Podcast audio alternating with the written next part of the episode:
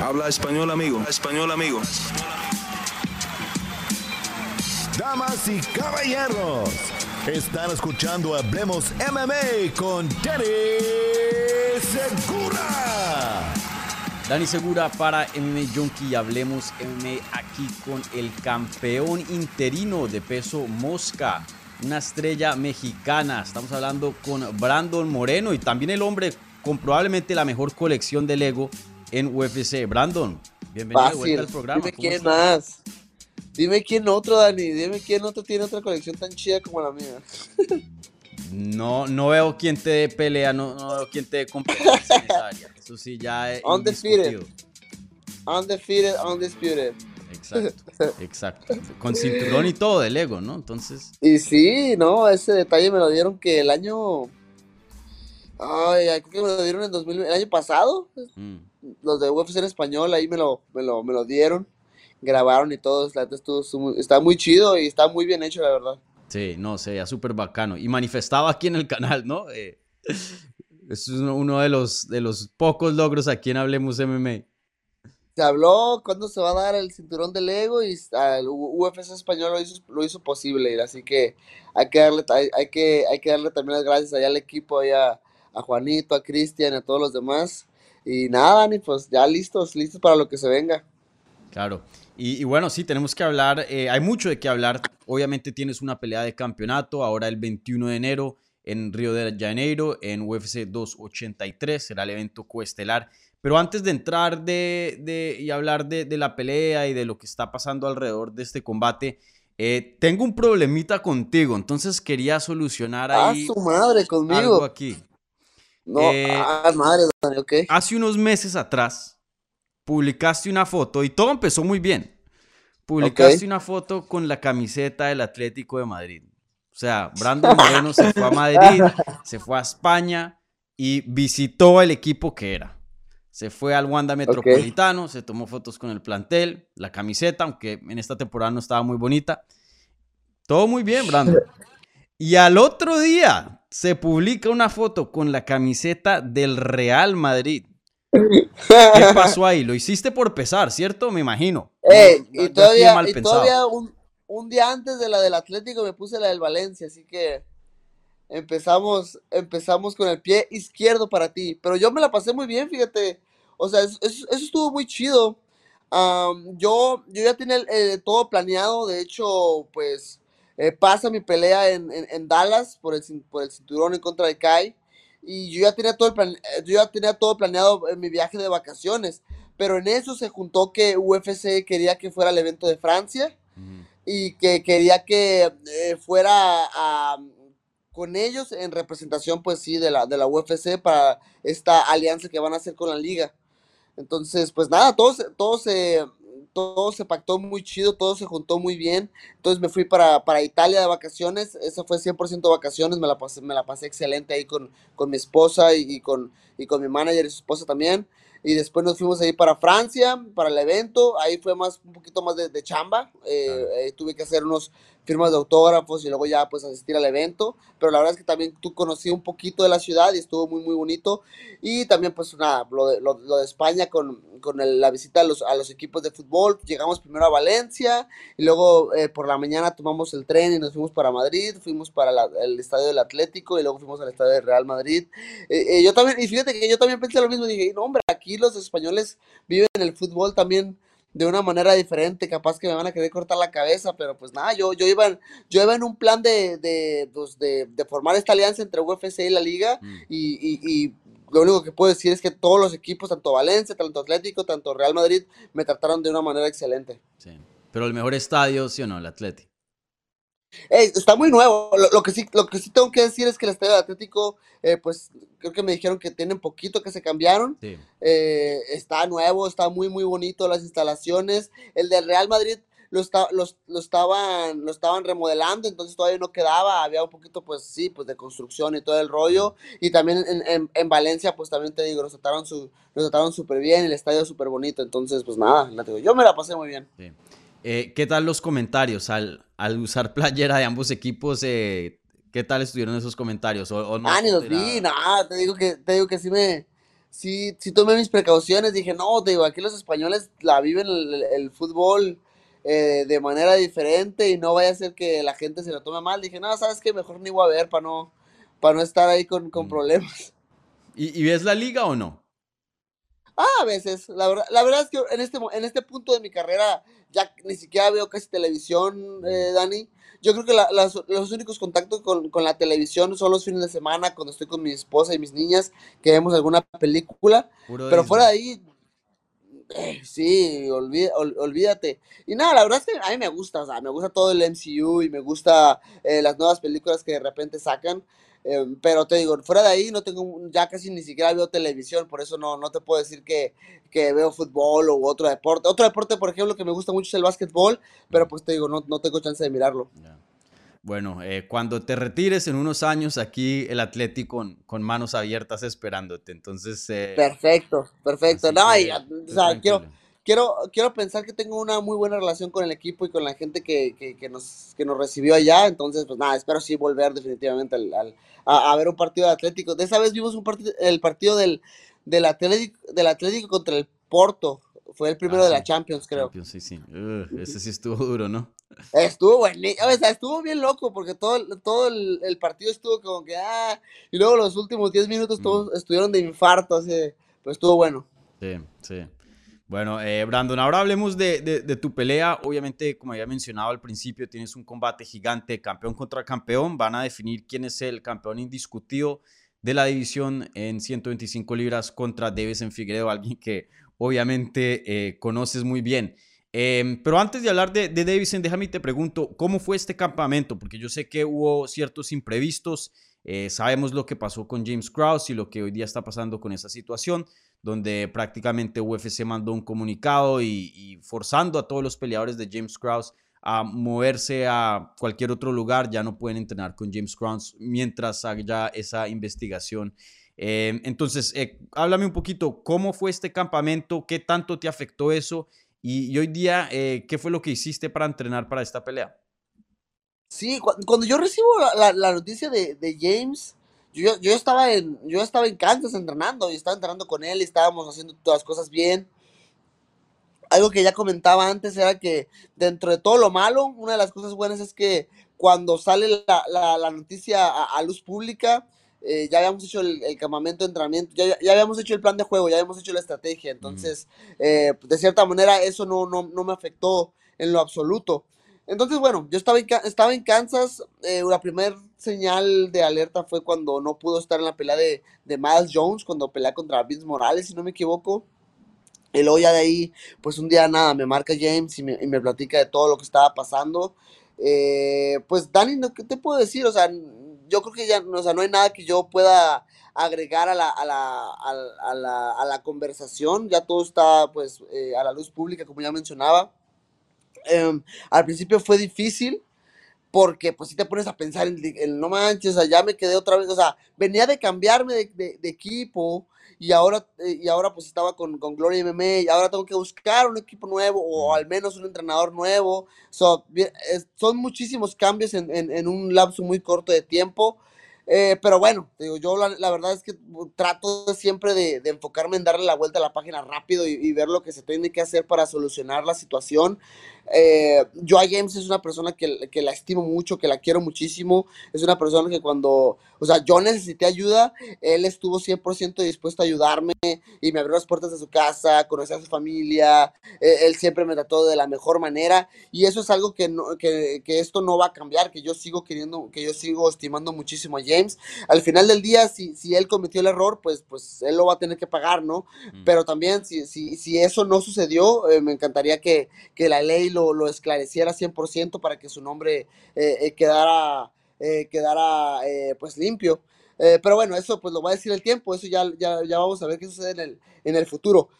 Una vez que entiendo que James ya no va a estar conmigo, no sé, Dani, yo en ese, en ese momento yo, mi, mi, cabeza estaba como que, sabes que la verdad, eh, como te mencionaba, ya el plan de juego estaba hecho, entonces ya estábamos trabajando en base a eso, de qué es lo que íbamos a hacer, eh, los, los errores que teníamos que corregir en el, tercer combate em, y, y, todo ese tipo de cosas. Y yo estaba listo para irme con mis coaches, o sea, estaba listo para irme con mis coaches, eh, enfrentar el reto entre nosotros y, ir con la cabeza lo más fría posible, ¿no?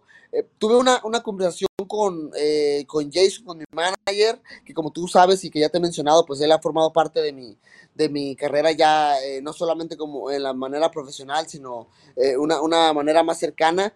Estuve, estuve hablando con él y él me dijo, ¿sabes qué? La neta, yo sé que te sientes listo, yo te he visto entrenar y todo el asunto y sé que estás preparado para lo que venga. Nada más que eh, si, por ejemplo, algo malo pasa, Dios no quiera, eh, el destino no quiera, algo pasa en medio de la pelea, un segundo, tercer asalto que nos esté empezando a ir mal, o eh, no sé, nunca sabes. O sea, si eso llegara a pasar, creo que si ocupamos a alguien con experiencia, alguien que te lance buenas instrucciones, con la mente fría y que te, y que te mantenga, pues, con la cabeza dentro del combate. Y dije, bueno, pues, pues vamos a ver, ¿no? Entonces, pues vamos a, a, ver qué hacemos. Ahí fue cuando este Saif del equipo de, de, de Fortis MMA en Dallas eh, habló con Jason, le dijo, hey, la verdad es que yo no, no ocupo nada de crédito, no quiero nada, no quiero nada a cambio, no quiero el crédito, no quiero absolutamente nada, eh, no quiero entrevistas, eh, yo lo único que quiero es ayudar a Brandon porque sé que es una excelente persona, te quiero ayudar a ti porque sé lo cercano que eres de Brandon y también por mi relación de amistad que tengo con James, ¿no? Entonces, si me necesitan, aquí estoy y, y levantó la mano, llegó un día para Vegas, trabajamos, tuvimos una sesión de entrenamiento, me empezó a hablar, empezó a explicarme qué es, qué es lo que él pensaba de este combate, cómo lo veía, y, fíjate que dio la casualidad que el, plan de juego era muy similar, o sea, eh, él pensaba básicamente lo mismo, entonces eh, eso ayudó a que nos acopláramos mucho más fácil, lo acepté en el equipo y al final cerramos de una manera increíble, o sea, hicimos un, campamento de juego muy corto eh, que dio resultado estoy muy contento con el resultado final y eso me dio mucha confianza para cerrar el campamento. Ah, súper, súper. Entonces, em, estuviste ahí con Said eh, y qué otras personas también te acompañaron. Por ahí vi a Macio en el, en el, ahí atrás. Eh, me imagino que los, los sospechosos clásicos, por ahí estaba Marcelo. Ah, no, ellos, ellos, ellos están de base, o sea, ellos son, ellos son como mis hermanos, canijo, o sea, ellos, Macio, Marcelo, son personas que viven conmigo, que en el momento que, que, decidí eh, mudarme de Tijuana a 100% a Las Vegas, ellos decidieron eh, seguirme, entonces ellos están de base conmigo, y como entrenadores está pues Héctor Vázquez, que es la parte del jiu brasileño, está Pedro Joya, que eh, trabajé con él en la segunda pelea con Figueredo, por razones de él personales no pude trabajar con él para la, tercera en contra de Figi, Después ya empezamos a trabajar de nuevo contra Kai y ahora sí se, pudo quedar todo el campamento eh, a tiempo completo conmigo para esta pelea para esta cuarta en contra de, de, Figueredo. Eh, después por ahí se me escapa. Estuvimos trabajando muchísimo con, con Capetillo. Yo creo que trabajé eh, muchísimo más con él porque él tiene pues sus problemas de, de, visa y no pudo, y no pudo viajar para acá entonces no va a poder estar conmigo en la esquina, pero trabajamos eh, muchísimo con él. También Macio se, encargó de, escuchar muchísimo, de, trabajar como tipo asistente de capetillo para, para, para escuchar bien las, las, eh, instrucciones. Entonces, pues nada, el, equipo ya está, el equipo ya está hecho. También conocí a, un entrenador nuevo que formó eh, parte de mi equipo en la parte de la, de la lucha, Israel Silva. que me va a estar ayudando, que me estuvo ayudando y que él sí va a estar en la esquina. Llega pues esto es, llega, llega, perdón, ya sé que te, ya sé que te maté, dijiste que esta, iba a salir después, pero, pero bueno, hey, hagan, hagan de cuenta, señores, que no escucharon esto, él ya está aquí, él ya está aquí, y todo el asunto. bueno, entonces, bueno, él, él, él, va a estar encargado de la parte de la lucha y pues Saif, Saif que, que, que, se, que, que formó, que se formó eh, eh, recientemente aquí con nosotros. Sí, entonces suenas muy satisfecho con el trabajo que se hizo, eh, a pesar de no tener a James Krause. Suena como que todo funcionó como debería funcionar. Es que fue difícil, es que no, te voy a mentir que no fue difícil al principio, Dani, porque, pues, empezando porque nosotros ya tenemos un plan de juego, ¿ok? Que como ya mencionaba, no afectó mucho a lo que Saif, por ejemplo, pensaba. O sea, nos adaptamos rápido en ese aspecto, pero, o sea, cada quien tiene su forma de trabajar, cada quien tiene sus propias ideas y a veces acoplar gente nueva a un equipo de trabajo que me beneficie solamente a mí eso se puede complicar. Yo creo que a lo mejor la primera semana fue la complicada, pero de ahí nos adaptamos bien rápido y eso es lo que agradezco muchísimo a, todo a todo mi equipo que puso de su parte para que se diera para que se dieran las cosas, nada, fueron cero egos, eh, cero egoísmo, entonces eh, creo que eso ayudó mucho y al final sí, como tú lo dices, me siento muy satisfecho de las cosas, cómo se hicieron, de cómo me miraba en el sparring, de cómo me miraba en mis sesiones de entrenamiento, entonces eso me dio una confianza extra, pues nada, al momento de llegar a de llegar a, la pelea con Figueredo. Sí, eh, yo sé que todo esto es una situación que em, está por verse, ¿no? ¿Qué va a pasar? Y, tú, hay mucho desconocido, pero ¿has pensado a futuro en qué vas a hacer? Porque me imagino que esto es una solución, pues, obligada a ser temporal, ¿no? Tuviste que hacer lo que tuviste que hacer eh, con lo que tenías, ¿no? Pero a futuro has pensado qué, qué piensas hacer si, si James Krause no, no puede seguir siendo coach? Ah, pues, o sea, por, un momento más largo. Si ya, si ya escucho, o sea, o sea, si escucho que James Krause ya no puede ser coach, eh, pues creo que la, eh, o sea, es una, es una decisión difícil sentimentalmente, pero una, una decisión fácil profesionalmente, ¿no? Creo que pues, mm. yo tengo que seguir adelante y sé que James eh, lo va a entender. De hecho, cuando yo platico con él, con James, él me dice que cualquier cosa que yo decida, cualquier cosa que yo, que, que yo quiera hacer en base a mi carrera, que pues él lo superentiende y que, que no se detenga por, que no me detenga yo por él pues, eh, por nada del mundo. Entonces, digo, por ese lado, eh, todo el mundo lo, comprende. Obviamente, eh, ya después, una, una vez que me, me, voy de Kansas y me regreso a Las Vegas, yo despejo mi mente completamente y dejo de pensar en, en, en todo este asunto para enfocar, enfocarme 100% en la pelea. Entonces, ahorita mi cabeza ni siquiera está pensando en eso. Sí, ya, ok. Eh, y esta pregunta yo sé que también es otra pregunta complicada en el sentido de que eh, pues la pelea está por darse, tú me imagino que quieres mantener muchas cosas en secreto, ¿no? Eh, pero de, de, la capacidad que nos puedas contar, ¿qué tan diferente va a ser este, es, e, e, esta estrategia? ¿Qué tan diferente va a ser el plan para Davidson esta vez? Porque ya han peleado tres veces, lo conoces muy bien, ya sabes qué funciona, qué no. Eh, a la misma vez, todas las peleas, menos la finalización que tuviste, todas han sido bien cercanas, entonces también no es que, me imagino, ¿no? Que no quieras cambiar así muchísimo, porque ya mucho de lo que está establecido está funcionando, eh, o de pronto me equivoco. ¿Cómo, ¿Cómo, tú entras a una cuarta pelea eh, contra el mismo oponente? Mira, hasta cierto punto, Dani, aún, aún aunque yo sé que tuvimos un campamento muy bueno y que el plan de juego, la estrategia está hecha, aún a pesar de todo eso, eh, no sé qué esperar de Davison. Y, es porque, o sea, también Davison ha pasado por muchas etapas de cambio en los últimos meses, ¿no? Eh, la pelea pasada estuvo trabajando con Fire Ready, eh, estuvo trabajando con gente sejudo de, pues de muy, muy de cerca y creo que eso le benefició muchísimo, eso le ayudó mucho a, cómo llevar la pelea conmigo eh, durante, sus cinco durante los cinco asaltos, ¿no? Pero después escucho que se regresa para Brasil, que se regresa para Belém a entrenar con su antiguo equipo. Eh, basado ahí, no sé él qué tanto piensa cambiar, no sé qué tanto piensa utilizar de lo, de lo que aprendió con Fire Ready, no sé qué, qué tan qué tan, eh, qué tanto haya mantenido la relación con Henry, con, con, con Albarracín, em, em, en base a eso, a lo mejor que no esté entrenando con ellos, pero que mantenga una comunicación constante con ellos y que en base a eso esté entrenando. Entonces, por ese lado no, no sé mucho qué es lo que él va a cambiar. De mi parte, lo único que te puedo decir es que sí, el plan de juego es diferente, la estrategia es diferente y corregimos cada uno de los errores que cometí en la tercera pelea, pero creo que la esencia es la misma y la esencia por parte de Figueredo sé que va a ser la misma. él hablaba muchísimo, eh, eh, de hecho en la, en la, rueda de prensa que tuvimos en, el pasado noviembre, hablaba de espías y todo ese tipo de cosas, mm. pero creo que, o sea, lo hizo tarde. Creo que eso de los espías pudo haber sido en la primera, en la segunda pelea. Pero ahorita creo que ya nos conocemos muchísimo. Ya creo que no hay mucho que esconder. Él sabe que técnicamente soy mejor que él y él sabe que él pega mucho, mucho más duro. Entonces, en base a eso, cada quien va a hacer su plan de juego, cada quien va a hacer lo que tiene que hacer. Pero no creo que vayamos a cambiar muchísimo, para serte sincero. Sí.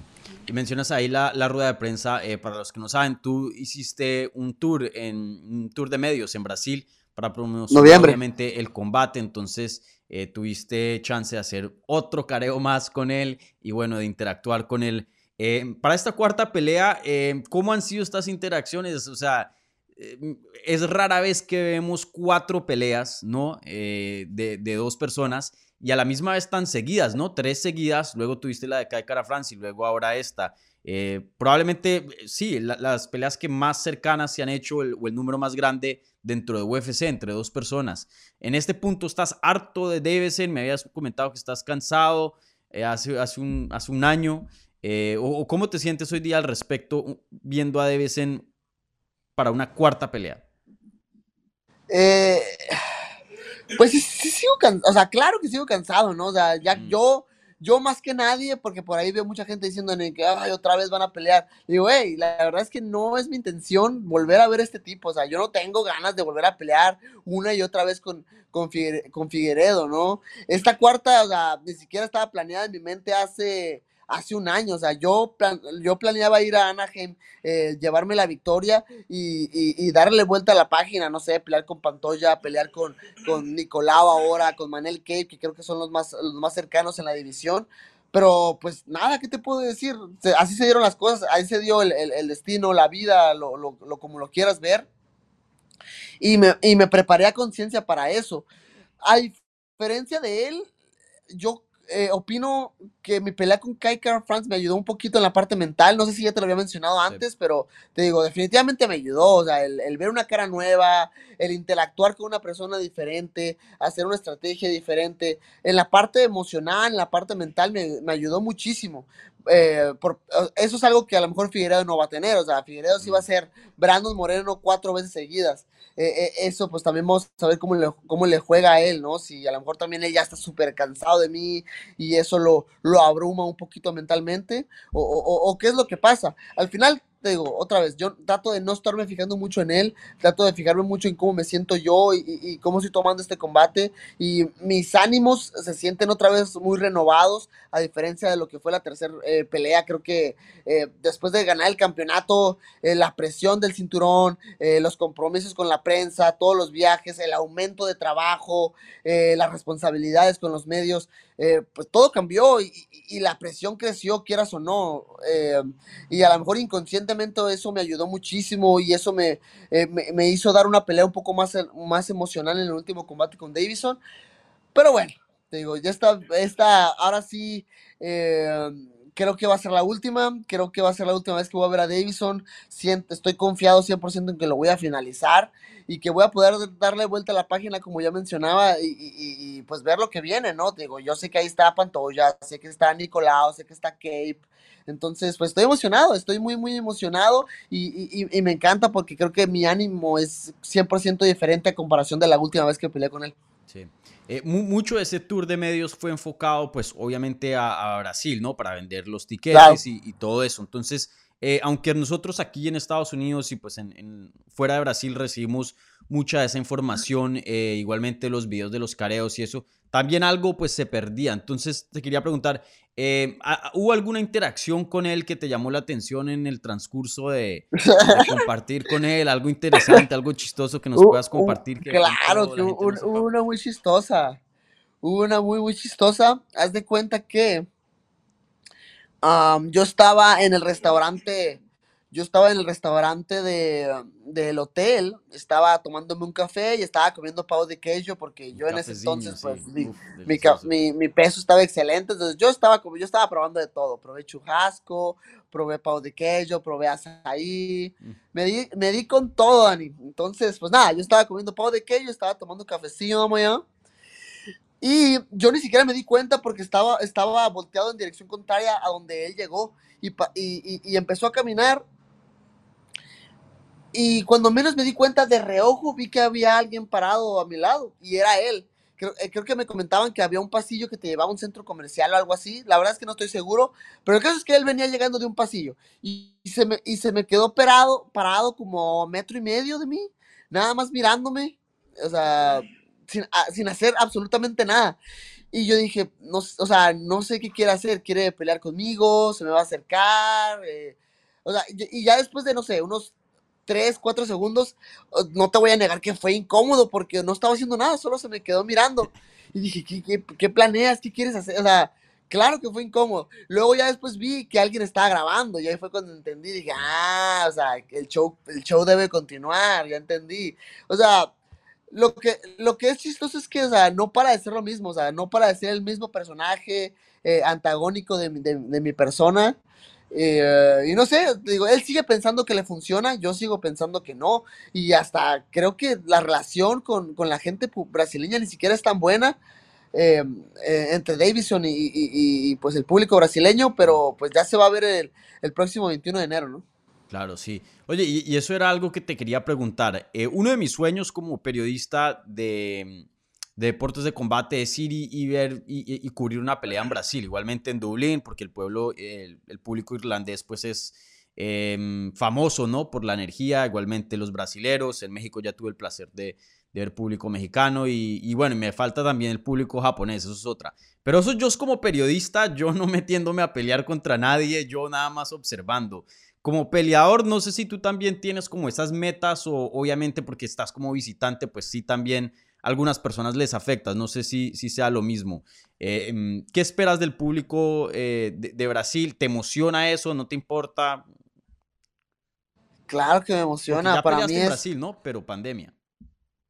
Sí, eh, fíjate, en ese, en ese entonces yo, yo iba mentalizado en, en, el abucheo de la gente, a lo mejor un poquito la hostilidad, porque iba contra Yusef Formiga, iba contra un mm. local, entonces, pues nada, yo, yo ya yo esperaba al, público en contra mía da la casualidad que jueves por la noche se empiezan a escuchar los rumores y viernes en la mañana, después de los pesajes, ya nos anuncian de que, ¿sabes qué? Debido al, a la pandemia, debido al COVID, eh, la pelea va a ser a, puerta cerrada. Entonces, fue una pelea extraña porque era, la arena gigante, pero vacía, ¿no?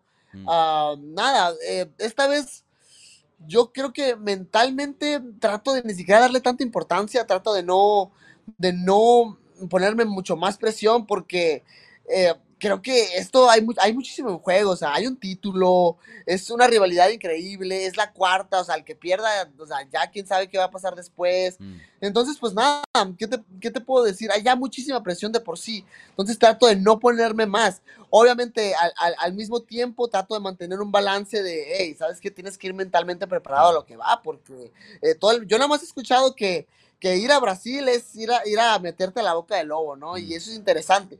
Pero a la vez, y eso me dio un aire de, muchísima confianza también. Fue el, ese tour de medios que hicimos en noviembre, o sea, la gente fue tan cálida conmigo, fue muy atenta, fue muy amable. Y, no sé, te digo, también he escuchado mucho eso que te comentaba, el que no, no sé qué tan cercana sea el, el público brasileño con Davis, no sé qué tan buena relación tengan. Entonces, no sé, yo, yo veo la pelea eh, eh, a lo mejor al principio un poquito hostil, un poquito en mi contra eh, por parte del público, pero conforme vaya pasando los rounds, sé que me voy a ir ganando a la gente definitivamente. Sí, sí, sí, no, sería muy interesante ver eso, em, de ver el público y, la reacción, porque sí, sé que Davison pues em, no es que tenga así unos lazos tan grandes como un Anderson Silva o pronto Gloria Teixeira que pelean en la cartelera estelar, en el evento estelar, perdón. Entonces sería muy, muy interesante Y bueno, tú eres un peleador querido internacional, entonces, eh, quién sabe, pronto por ahí eh, te, te, el uh, va a morir, se lo mandan esa al Davison, quién sabe. Sería una locura, sería una locura y, y no sé, siento que sí me sacaría una carcajadita ahí en el octavo, ¿no? Sí, y oye, tocaste esto un, poquito, eh, obviamente esta pelea es gigante, es una pelea de título, eh, la cuarta pelea, la, primera vez creo que eso se hace dentro de UFC, em, y bueno, dentro de la división sin duda, eh, la primera pelea de, que, se va a cuatro, una serie de cuatro. Em, tú eres alguien que conoce muy bien la división, yo me acuerdo que entrevistándote cuando entraste a la compañía hablábamos de esas peleas de Demetrius Johnson, que querías en ese entonces pues pelear con él porque él era el campeón. Em, esta cuarta pelea, conociendo la historia de las 125 libras, ¿dónde la pondrías? Porque sin duda es grande, ¿no? Es, es una, pelea muy, muy grande. Ay, híjole. Mira, tienes una, buena pregunta porque obviamente, por ejemplo, entiendo el, el legado el legado de Demetrius Johnson dentro de la, dentro de la división, o sea, era, era un campeón 100% dominante. eh, era, un, era un campeón que hacía ver fácil las peleas, ¿no? Y, lo puedes ver en la cantidad de veces que defendió su campeonato, fue una, una locura. Por otro lado tenemos a, a Henry, que él no lo defendió tantas veces, pero llegó en un momento donde la división estaba tambaleando un poquito, quizás por la poca interacción, la, tan baja ah, o, poca relación que tenía Demetrius Johnson con el público, con los fans, siento que nunca llegó a conectar, y eso es triste, yo como fanático del deporte y también como fanático de Demetrius, pues se me hace triste porque pues era un peleador increíble, era un peleador muy, muy bueno, que al final ya, ya fuera del octágono, pues no, no lograba conectar con el público. Entonces, eso llegó a un punto donde hizo tambalear un poquito la división del peso mosca, la querían cortar, la querían desaparecer, y llegó ese momento donde eh, llegó la pelea entre TJ y, Henry, que pues no te voy a negar que yo en ese momento, creo que a mí ya me habían cortado, pero para mí sí había una luz de esperanza que ganara Henry, porque decía, si gana Henry y se mantiene la división, puede ser que en el futuro eh, yo pueda regresar a UFC, que eso fue lo que pasó. Entonces, pues creo que también lo que hizo Henry fue muy, muy especial. Pero, ah, no sé, o sea, obviamente creo que es mi ego hablando un poquito, pero creo que lo que estamos haciendo Davison y yo es, es muy grande, o sea, creo que es grandísimo. Y, creo que le está abriendo la puerta a otros contendientes, como ya te mencionaba, a Pantoya que siguiera desarrollándose, a, a Mateus Nicolau que regresara a la promoción y que lograra esta racha de victorias que está logrando, a un Manel Cape que, o sea, o sea, vuelvo a lo mismo, pensaban cortar la división, no lo hacen, inclusive eh, le dan la oportunidad a, nuevos contendientes, Manuel, Manel Cape que que venía de ser campeón de Rising, que sus dos primeros combates eh, se lo dan en contra de altos contendientes, no le va tan bien, pero bueno, ahorita ya se mira un poquito más adaptado y, ahora sí llevándose las victorias. Y nada, ¿qué te, qué te puedo decir? Yo siento que, eh, que mi ego está hablando, pero es, yo siento que lo que estamos haciendo Davidson y yo es, es, es lo mejor que le pudo haber pasado a, a, la división del peso mosca. Mm. Bueno, si, si tú no lo dices, yo lo digo. Yo pienso que es la rivalidad más grande de la historia de las 125 libras. Ah, claro, rivalidad, claro. rivalidad por muchísimo. O sea, la más cercana, ¿cuál podría ser? Demetrius contra Henry, Demetrius contra Buenavides. Pero yo creo que, se, o sea, hablando de historia, de rivalidad, de la mala sangre, creo que eh, Davison y yo es la rivalidad por mucho la más grande de, la división. Sí, sí. Y, y, oye, otra cosa que te quería preguntar acerca del Tour de Medios. La última vez que habíamos hablado fue después de tu victoria sobre Kai France. Y en ese entonces te había preguntado em, cómo veías a en Figueiredo, porque había rumores o, por ejemplo, se hablaba de pronto de que de pronto no regresaba a 125. El mismo Pantoya en esa ocasión había dicho que se veía, he looks too fat, había dicho en inglés, se veía muy, muy gordo. Tú más o menos me habías dicho algo muy similar, que, uy, este man no creo que vaya a pelear en diciembre, sí se ve grandecito. Eh, obviamente ha pasado harto tiempo, estoy seguro que pues ya las lesiones que tenía eh, ya están, están bien o si no, no estuviera peleando. Pero tú en el tour de los medios, eh, ¿cómo lo viste? ¿Lo viste más flaquito, más, en forma? Claro, no. Nada que ver con lo que vi cuando se subió al octágono conmigo en, en, Dallas. O sea, sí, claro que ya, ya estaba un poquito más rebajado. Mira, ¿sabes algo? Es, un tema que ya eh, trato de dejar un poquito a un lado. Una vez que ya, que ya pues tengo la pelea con él pues, próximamente a la vuelta de la esquina, es algo que trato de, dar, de darle la vuelta porque, o sea, cada una de las peleas que he tenido con él, siempre has hablado de lo mismo y el tipo siempre ha cumplido. Al final del día el tipo ha llegado eh, dando el peso. Entonces creo que por ese lado, eh, pues se merece que yo ya deje de, dudar de, de, Davison y yo estoy mentalizado en que el tipo pues va a llegar y va a dar el peso. Si no del peso, pues nada, es dinero extra para mí que no me va a caer nada mal, ¿no? Que no me va a caer nada mal para las vacaciones que tengo planeadas con mi familia. Eh, y nada, y nada, simplemente quiero llegar al combate, pelear con él, hacer la historia y si no da el peso, pues es su problema. ya, sí. Sí, claro, sí, eso era algo que te quería preguntar, ya que pues em, en ese entonces era algo que se hablaba mucho, hoy día creo que no, no, no he escuchado mucho de eso, entonces quería ver cómo lo, lo viste en el tour de medios, a ver si estaba igual de grande o, qué. Y, oye, eh, otra cosa que no se habla mucho, eh, y, me sorprende que no se está hablando mucho es la inactividad que él ha tenido. La última vez que él peleó fue contigo, fue literalmente en enero del 2022, ¿no? Entonces va a ser un año de inactividad. Em, tú obviamente tuviste esa pelea contra Kai Cara France. Em, ¿Piensas que eso lo va a afectar a él? Eh, un año sin pelear es un año sin pelear. Creo que, mira, si me preguntas en este momento sin darle vueltas al asunto, creo que es algo que sí te puede afectar, ¿no? Eh, ya lo mencionaba antes Dominic Cruz, cambia mucho el, panorama cuando eh, estás con un año de inactividad, pero te mantienes constantemente en el gimnasio y entrenando y, en forma. A diferencia que si, pues, ajá, pues, te alejas del gimnasio, comes mal, eso sí te puede llegar a afectar mucho. Eh, híjole, creo que al final eso se va a responder a la hora de que peleemos, ¿no? Eh, así, a, bote pronto, lo que sí te puedo decir es que un año sin pelear nada más por ti, el lesionado, eh, pues no sé, le voy a creer.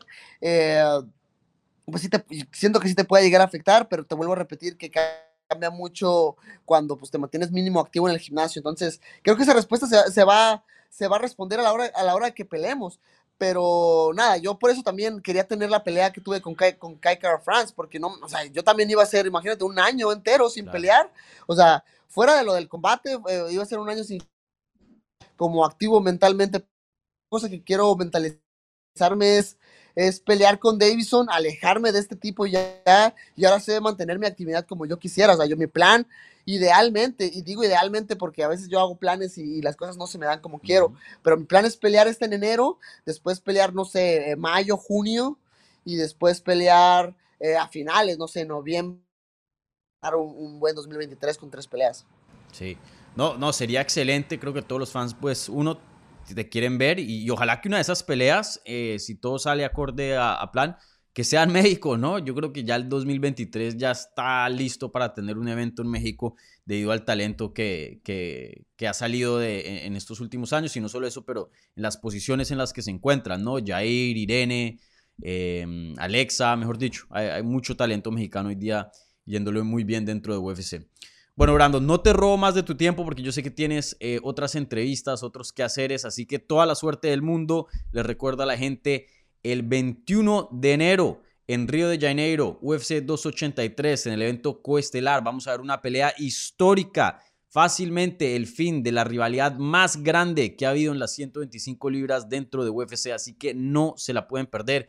Bueno, Brandon, muchísimas gracias y como siempre, brother, toda la suerte del mundo. Dale, carnal, cuídate muchísimo, Dani. Este, y nada, nada, nos vemos con el, ya una entrevistita con, con el cinturón si, si todo sale bien.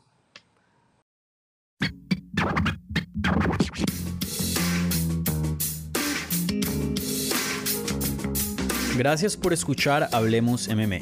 Si les gustó el show, los invitamos a que se suscriban en su plataforma favorita de podcast para recibir episodios semanales. También déjanos tu review o cualquier comentario. Pueden seguir Hablemos MMA en Twitter, Instagram y Facebook en arroba Hablemos MMA. Y me pueden seguir a mí en arroba Dani Segura TV. Hablamos la próxima semana.